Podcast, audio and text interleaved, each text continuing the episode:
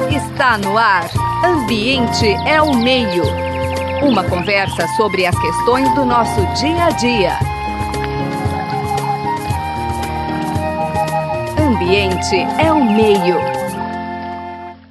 Boa tarde, ouvintes da Rádio USP. Estamos iniciando mais um programa Ambiente ao Meio.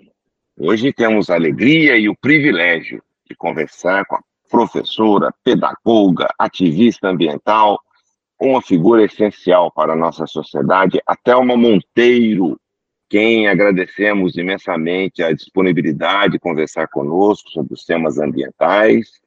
E, Thelma, para a gente iniciar, de uma maneira bem resumidinha, hein, bem sucinta, conta para nós um pouquinho sobre a sua trajetória profissional. Obrigado mais uma vez, Thelma. Oi, Marcelo, boa tarde. Boa tarde aos ouvintes. Eu mais uma vez estou dando essa entrevista, uma entrevista para o Ambiente ao Mundo, que é da USP, e eu me sinto honrada com o convite. Eu, eu comecei a, a, esse ativismo, eu acho que quando eu nasci, né? Meu, meu avô já era um ambientalista lá naquela época, e eu acho que eu segui esse, essa tradição. Mas eu comecei com uma grande com o Ministério Público Federal de São Paulo, numa linha de transmissão na região de Juquitiba, onde eu tinha uma, uma propriedade, e não parei mais. Isso foi em 1996. Oficialmente, meu primeiro livro foi escrito em 2002 sobre, inclusive, sobre essa, sobre essa, esse ativismo, junto com o Ministério Público Federal de São Paulo, doutora Maria Luísa Grabner, e foi a primeira vez que o Ministério Público Federal entrou com uma ação civil pública, porque na época eu redigi uma representação contra a linha de transmissão por vários motivos, inclusive por passar em cima de, de uma aldeia indígena na região de Parelheiros. E sem compensação nenhuma ambiental, porque naquela época, em 96, quando tudo começou, não se falava em compensação ambiental. Então, a partir daí, eu não parei mais. Era contra Furnas, e Furnas teve, no final, nós conseguimos parar a linha durante quatro anos, e daí eu não parei mais. Daí, de, de linha de transmissão, passei para hidrelétricas, linhas de transmissão, mineração, agora ferrovias, ferrovias agora não, há anos que eu estou acompanhando a questão da ferrogrão, que é o objeto da nossa conversa de hoje. E é isso. Vamos, vamos conversar um pouquinho sobre a ferrogrão? Vamos conversar e, sobre a ferrogrão. E também esse contexto todo da Amazônia, né? esse contexto estrutural difícil. Uhum. Então, conte para a gente um pouquinho o que, que é a ferrogrão, qual que é a ideia, ela vai de onde para onde, como é que isso, como é que é, isso a, se dá? É, a ferrogrão é uma, uma ferrovia idealizada para, é, ainda no governo Dilma Rousseff, ela sai de Sinop, no, no Mato Grosso, e vai até Miritituba, no Pará. Oficialmente, ela tem 988 quilômetros de comprimento e atravessa várias unidades de conservação e afeta, se for construída, afetará 48 povos indígenas. A Ferrogrão esteve subjúdice até mês de maio deste ano, quando o ministro Alexandre de Moraes é, retirou a. Ela estava sendo barrada pelo, pelo Supremo Tribunal Federal por uma tecnicidade, na verdade, né? porque ela atravessa a Floresta Nacional do Jamanchim. O trajeto, o projeto dessa ferrovia é, in, atravessa a, a, a flor, é, Floresta Nacional do Jamanchim, que é uma unidade de conservação de restrição total. E ela, é, ela segue paralela à BR-163. A BR-163, ela sai, ela atravessa é, o Brasil, mas a, o trecho importante e a que nós estamos nos referindo é o trecho que sai de Mato Grosso, né? E segue reto até Miritituba também. E é uma rodovia. E o, e o projeto da Ferrogrão foi idealizado para ser paralelo à, à BR-163 E uma das desculpas principais para o, o projeto de construir essa ferrovia paralela a uma rodovia que leva todo o, a produção agrícola do norte do Mato Grosso até o porto de lá em, em, no Pará, o que chamam de Arco Norte, né? porque essa a, a, ideia de que a ferrovia evitaria o tráfico de caminhões e, portanto, as emissões de CO2 em uma quantidade que eu não sei nem especificar, mas que ela evitaria essas emissões, então você teria um ganho de, de, uh, de melhoria do clima na Amazônia. Quer dizer, é uma, é uma mentira deslavada, porque o fato de tentar construir, ter o um projeto de uma ferrovia paralela, mas paralela, quando eu digo, é assim, uma diferença, uma, uma um, são pouco menos de, de 100 metros entre uma coisa e outra, entre a faixa da, da rodovia e a ferrovia, e o traçado da ferrovia. Então, isso para levar a produção do norte do Mato Grosso, do agronegócio, das commodities, para serem escoadas lá no Rio Tapajós, na, no porto de Miritituba. Ô, Thelma, eu penso que esse pessoal, às vezes, eles, eles exageram, né? Quer dizer, falar que vai ser construída uma ferrovia para diminuir a emissão, é. eu costumo dizer assim que nem a vovó acredita nessa história, né? e, é, vovó, e vovó é. acredita em todo quanto é história, né, Thelma? É, mas é muito. É, é não, é muita cara de né? pau. Até porque tem um projeto de duplicação dessa. Essa rodovia já foi duplicada no trecho que vai até a divisa de Mato Grosso com Pará. E aí já tem um projeto de duplicação dessa, dessa rodovia da BR-163 até Miritituba. Então, a ideia de que a ferrovia vai fazer com que haja menos emissões de CO2 na, na, na atmosfera e que vai ser bom para o clima, vai ser é. bom para a Amazônia, é uma falácia. É, a gente conversa já já desses custos dela. Uh, existe uma, uma intensa atividade de mineração no, na Amazônia, em especial no Pará. Né? Exato. Você, você imaginar que uma ferrovia vai levar só grãos, a gente fica imaginando que não vai fechar essa conta, né, Thelma? É, muita, é muito gasto, a não ser, claro, que seja a sociedade que paga. Mas os senhores do agronegócio já não pagam impostos, já não pagam é, uso do solo, né? o imposto territorial rural é risível, tem uma série de isenções, uma série de benefícios. Né? O que, que custa a sociedade pagar mais uma ferroviazinha de mil quilômetros, né? Coisa pouca mesmo. Então, é, é, obviamente, não são eles que estão imaginando pôr, o dinheiro, pôr a mão no bolso, é porque eles não põem a mão no bolso para nada, para pagar essa, rodo, essa ferrovia.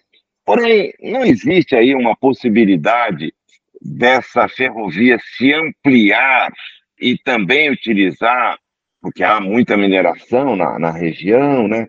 Não tem essa nuvenzinha pairando por esse processo, Thelma? O que, que você nos diz? Ah, tem. Tem. Aliás, porque, é, é, aliás, esse foi o principal ponto que eu elenquei nos meus, nos meus relatórios, nos meus escritos, nas minhas entrevistas. Porque, na verdade, só para contextualizar, a ferrovia vai levar, no mínimo, 20 anos para ser construída.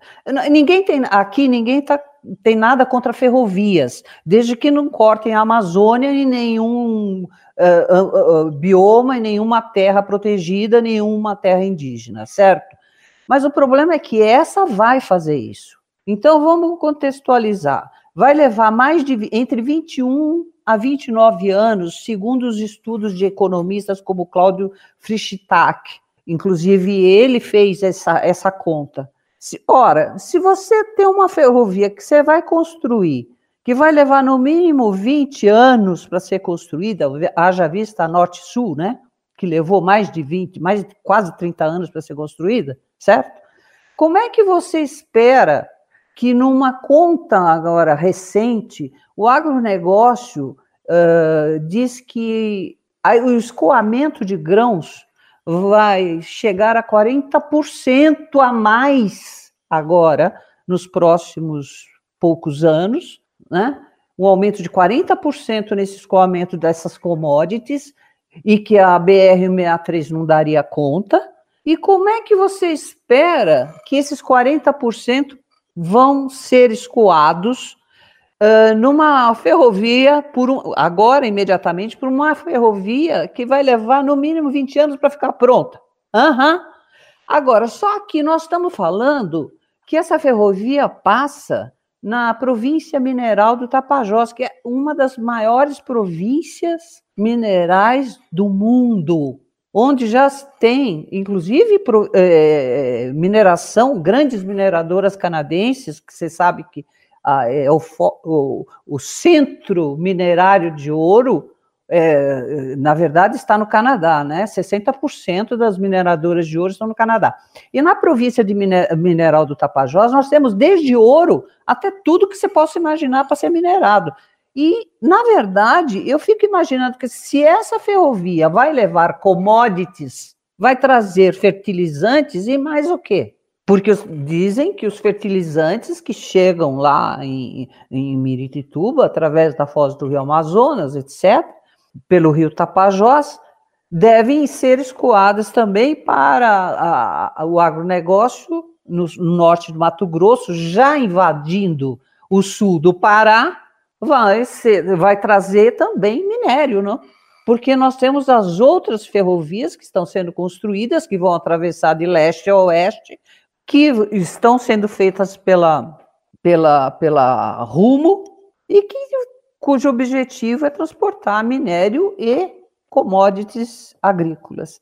Então, nós temos uma, um, um, um, um, espaço em branco não muito discutido, inclusive não existe essa, essa discussão nos estudos ambientais, sobre o segundo, é, a coisa escondida que seria transportar minério a ferrogrão, é.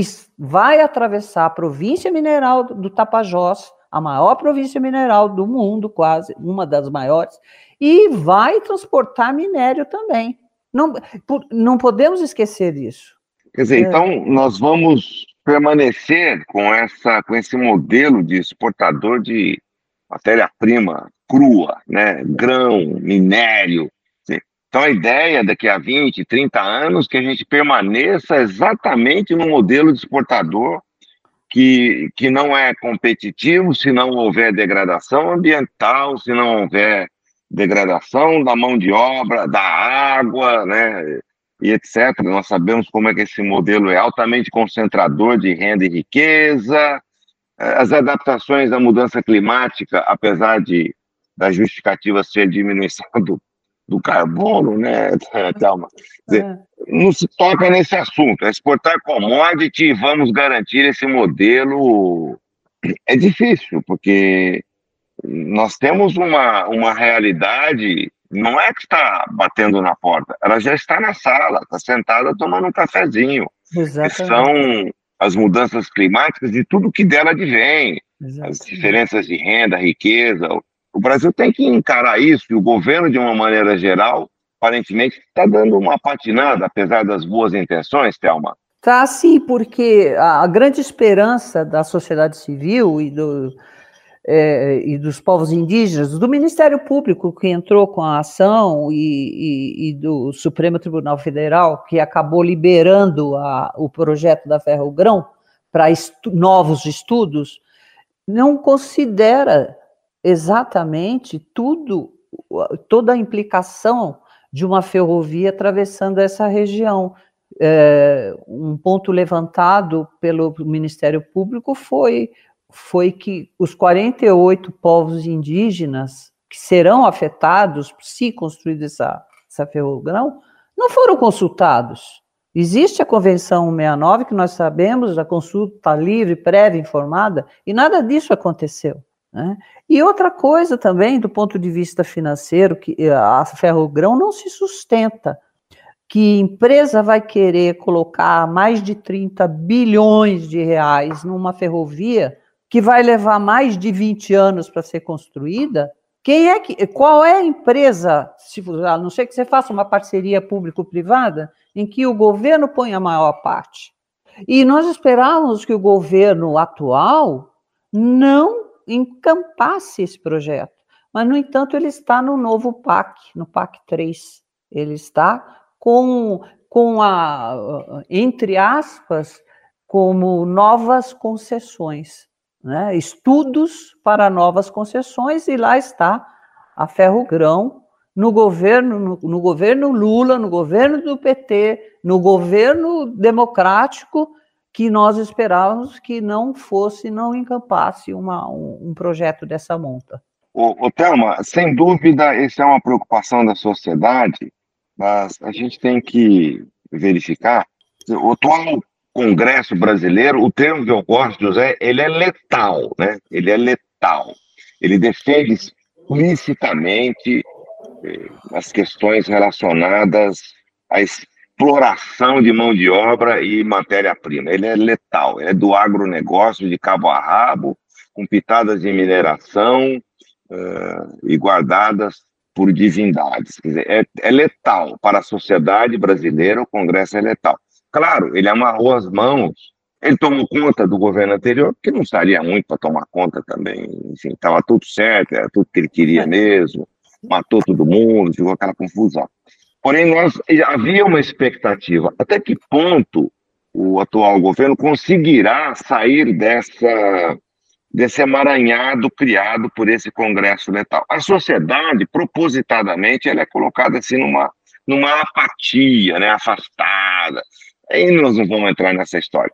Mas eu não. quero saber de você, haverá força da sociedade e haverá força política do, do governo para vencer essa letalidade do Congresso? Como é que você enxerga isso? Ah, eu, eu, existe uma bancada do agronegócio muito forte, nós sabemos disso no, no, no, Congresso. E nós sabemos também que o governo não tem maioria e que ele vai ter que negociar uma série de coisas, né? E que a Ferrogrão, por exemplo, é um desses negócios que são, que está, é, que é, é, tanto o, o ministro dos Transportes, Renan Filho, com o ministro da Infraestrutura, Fávaro, se não me engano, eles estão empenhados em viabilizar todos esses projetos.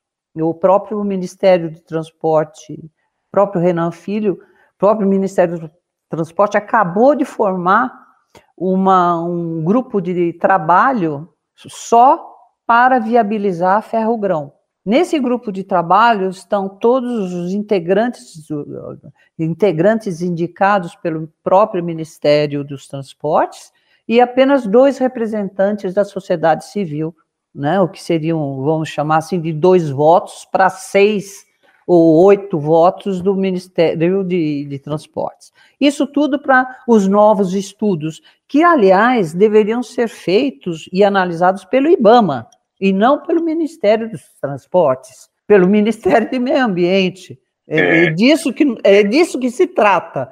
É, o, que eu estava, é, o que eu estou provocando você é há, há um, uma desproporção de forças entre o, o setor econômico predatório e a sociedade civil, da qual você, eu, enfim, muitos participam. E, e, é necessária essa mobilização, né, Thelma? A gente precisa estar mobilizado para tentar fazer frente a essa, essa depredação. Passa nesse pacotão essa história de aproveitar a ferrovia para exportação de minérios, passa nessa história, ah, já que estamos fazendo aí, vamos explorar petróleo na costa equatorial brasileira, é, é, um pacotão da maldade, né? Costumo dizer assim, é um pacotão da maldade. E, e a gente tem que estar atento e não pode simplesmente desanimar, porque é tudo que eles querem, né, Théo? Que a gente desanime. a gente não vai desanimar, Eles não. querem nos vencer pelo cansaço. É, mas... Ah, mas, ó, tô aqui, eu é. aqui, 30 anos ah, de ativismo, aqui também, é. ninguém vai me cansar. É. Então, a, a, sociedade precisa se manifestar e, e, entender como é que é esse jogo político, é, de alguma maneira pesado, porque ele é econômico, ele faz, ele faz reféns, né? E a gente precisa estar esclarecendo também a sociedade da necessidade dessa mobilização, de estar atento a tudo isso, porque parece que a Amazônia é lá longe, não é não, não é, aqui não. no programa do rádio mesmo, então, várias vezes ficaram muito claras as consequências dessa afetar a Amazônia, né? É. Enfim. Você sabe que é... eu estive agora em, no, nos diálogos amazônicos que aconteceram no, na cúpula, aconteceram na cúpula dos povos em Belém, no Pará. Eu tive com duas oficinas e uma oficina era sobre a ferro-grão, eu criei duas oficinas, uma sobre as hidrelétricas bina, a, a binacional que estão tentando fazer de novo lá no Rio Madeira entre com a, com a Bolívia e fiz uma oficina sobre a ferrogrão. Mas ninguém fala da mineração sobre a sua pergunta. O governo não fala sobre a mineração, os estudos não falam sobre a mineração no caso da ferrogrão. Ninguém cogita disso, ninguém parece que assim, a palavra virou tabu, entendeu? É uma palavra que ninguém fala. Transportar minério com a ferro-grão? Não, ninguém fala, não. Nem o pessoal do agronegócio. É, eu acho que só a sociedade civil é, levantou essa bandeira, mas você não vê falar, nem no Congresso e nem no, no, nos estudos. Eu Calma, acho como é que a gente como é que a gente se contrapõe a tudo isso? Olha, agora, dia 14 de dezembro, nós estamos fazendo um, um programa, uma conversa, uma roda de conversa, para mostrar a, a, a, como a ferro-grão não se sustenta. Nessa roda de conversa, nós vamos ter gente como o economista Cláudio Fristac, que vai fazer uma exposição do ponto de vista econômico-financeiro da como é insustentável o ferro-grão, e nós vamos tentar subsidiar o Ministério dos Transportes com o resultado dessa, desse encontro que faremos no dia 14 de, de dezembro. É, estão, estão, convidados é, professores e ativistas de, de renome. Eu estou organizando isso junto com o GT Infra, que é uma organização, é um conjunto de organizações não governamentais ligadas a, a, a, ao F-Bons, e nós estamos organizando, e, e isso é uma forma de tentar enfrentar a, a, decisão que já parece que já foi tomada, né, de construir a ferro-grão, e tentar reverter o quadro de que quem vai fazer os estudos são aqueles que querem a ferro-grão e não quem legisla sobre eh, como proteger a Amazônia, sobre os povos indígenas, sobre a floresta e sobre os impactos ambientais, sócio e sociais que a ferro-grão deve levar para a Amazônia em muito maior eh, monta do que Belo Monte, por exemplo, que está lá e é um monstro que criou um, um monte de problema na região. Você cita bem, é, nós temos inúmeros exemplos, talvez o mais recente e impactante é a usina de Belo Monte, que traz impactos enormes e um funcionamento, um resultado econômico pífio. Não tem água para gerar Belo Monte. Não, não tem. tem. água. É uma hidrelétrica, né? É bom a gente... é uma sabe? hidrelétrica que não tem água. Dizer, não, só esse não. detalhe. E, né? que, e, e que não consegue girar todas as turbinas. Então, nesse sentido é que nós estamos também, não é isso, Thelma, alertando por esses megaprojetos, tanto quanto faraônicos, que atendem interesses muito específicos e, eu diria até assim, tendenciosos da sociedade brasileira. Thelma, como é que a sociedade se mobiliza? Conte para gente aí. Nesse, especialmente no ferro-grão, o que, que ela tem que estar atenta? Você já mencionou sobre eventos, como é que ela se informa? É, eu acho que ela. É, o, o problema é o seguinte: o, a grande mídia não, não, não cita, a grande mídia não conta o que a verdade, não conta os problemas. E a, é, a nossa dificuldade é, é, a visibilidade dos efeitos negativos dos, do, dos impactos de obras como a Ferrogrão. Aconteceu com Belo Monte, embora tenha tido mais visibilidade, mas o resultado nós estamos aí, estamos vendo.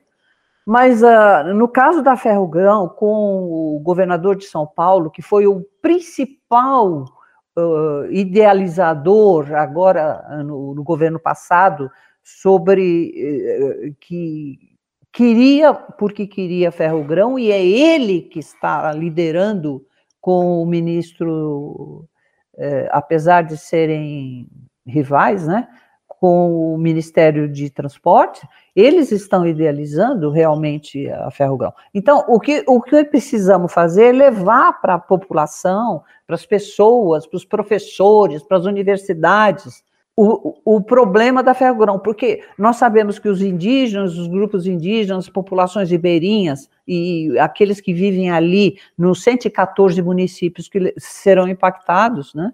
14, desculpe, 14 municípios que sofrerão os impactos, esses sabem, mas esses já foram comprados pelo governo do Pará, porque o governo, ao governo do Pará interessa fazer a ferrogrão. Então, e, e como nós temos o, o Congresso que a, também tem o interesse, e como nós temos o governo de São Paulo com o poder que tem, que também tem interesse, então, na verdade, a sociedade civil fica minimizada nesse contexto. Ela não tem voz. E como nós fazemos? Fazemos isso que nós estamos fazendo agora, conversando e tentando levar para o público um mínimo, um, um pouco da realidade do que está acontecendo por trás das câmeras. É isso, Thelma. Muito bem. Thelma, infelizmente nosso tempo já se esgotou. Olha que pena. Que pena. E eu quero agradecer muito a professora, pedagoga, ativista ambiental, Thelma Monteiro, por trazer para nós reflexões tão importantes, em especial esse projeto de extremo impacto em toda a região da Amazônia, que é o Ferro Grão. Muito obrigado. O programa Ambiente ao Meio, lembrando a, a vocês que já são 17 anos de luta por um mundo mais saudável e mais justo. Então, portanto, é um programa já quase atingindo a maioridade. E eu quero agradecer imensamente Gabriel Soares pelos trabalhos técnicos, a Bia Pavan, a Paula Souza, o Henrique, eh, a Débora Piotto, o Zé Marcelino e o Marcelo Pereira. Queremos agradecer mais uma vez e com enorme é, respeito a Thelma Monteiro. Thelma, muito obrigado pela sua participação. Eu agradeço. Muito obrigada a vocês pela oportunidade que nos dão de apresentar este tipo Sempre Sempre às ordens, Thelma. Enorme abraço e, e, a gente é que agradece todo essa sua, seu ativismo. Muito Até obrigado. Até a próxima. Você acabou de ouvir Ambiente é o Meio. Produção e apresentação: José Marcelino e Marcelo Pereira. Música tema: Evandro Navarro. Sonoplastia: Mariovaldo Avelino. Ouça também este e outros programas em www.ribeirão.usp.br.